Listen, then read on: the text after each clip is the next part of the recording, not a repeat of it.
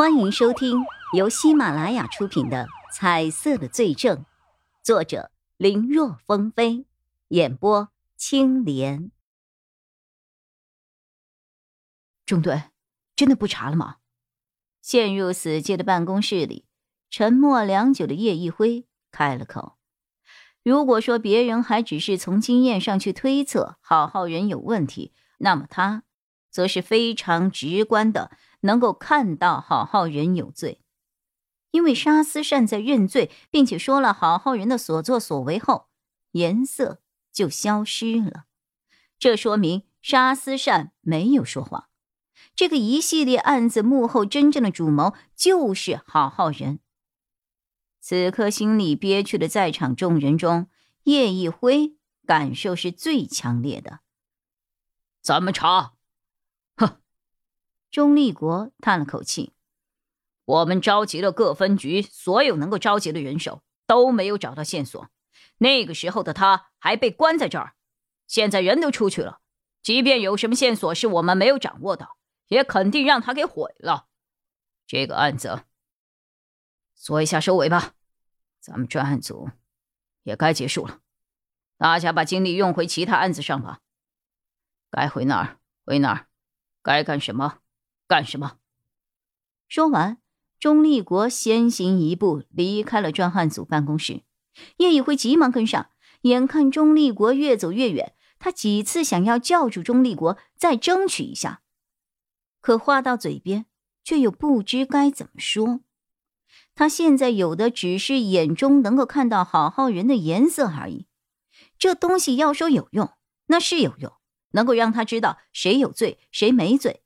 可要说没用，也的确没用。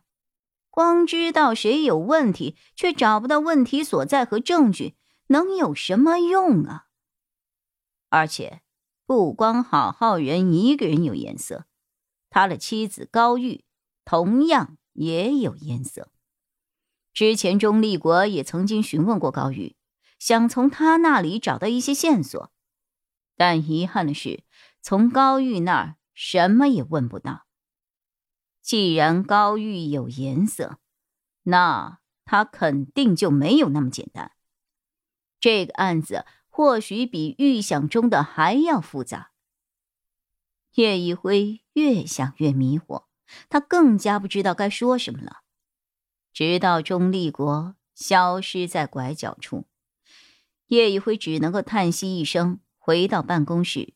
做一些收尾的工作。忙完之后，和同样有些不甘的孙伟策打了一声招呼，他就踏上了返回 A、B 市的路。期间，曹永浩给他打过电话，说是让他不用着急归队，可以先回家休息两天。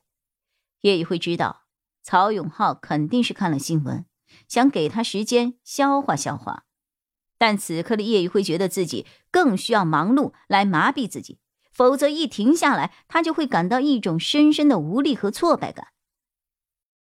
入夜后，叶一辉冲了一个澡，准备收拾收拾心情，明天好归队调查其他案子。但是刚睡下没多久，手机铃声就响了起来，是曹永浩打来的。死了，叶一辉觉得是不是自己听错了？好好的一个大活人，怎么突然就死了？对，就刚才被人发现死在了他 A、B 市的一个别墅里。A、B 市，叶一辉本来还以为是在 A 市，没有想到竟然跑到了他们管辖的地方。他急忙问着：“现场在哪里？我这就赶过去。”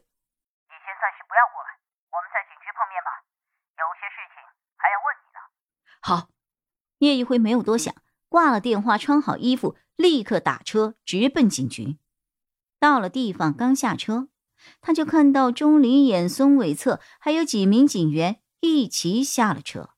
叶一辉正要上前打招呼，却觉得气氛有些奇怪呢。钟离眼和孙伟策两人的神情十分的落寞，他们在前面走着，身侧和身后。各有一名警察尾随着，也就是两人的手上没有戴着手铐了，否则光看这个架势，完全就像是被押送的嫌疑人呢。愣神的功夫，两人已经被带入了警局。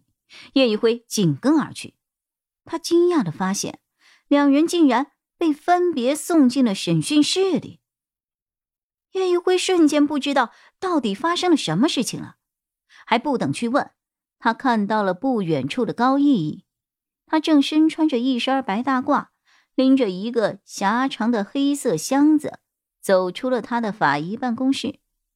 看样子，刚才应该一直都在工作，这是准备做点什么放松放松。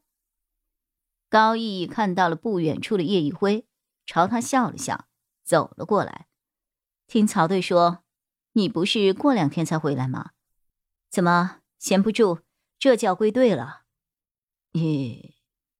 叶一辉看着高逸逸，还在跟他打趣开玩笑，瞧那个样子。完全没有丝毫的伤感啊！难道高逸逸还没有得到消息？还是他心中极度伤感，只是在故作镇定？叶一辉不确定，也不知道该怎么开口，他只能够顺着高逸逸，也干笑着：“啊，是啊，在这里比在家里更加让我感到平静啊。你呢？准备干什么去啊？准备去楼顶。”高逸逸晃了晃手中的小箱子。我平日里喜欢玩小提琴，这是我个人的一种爱好。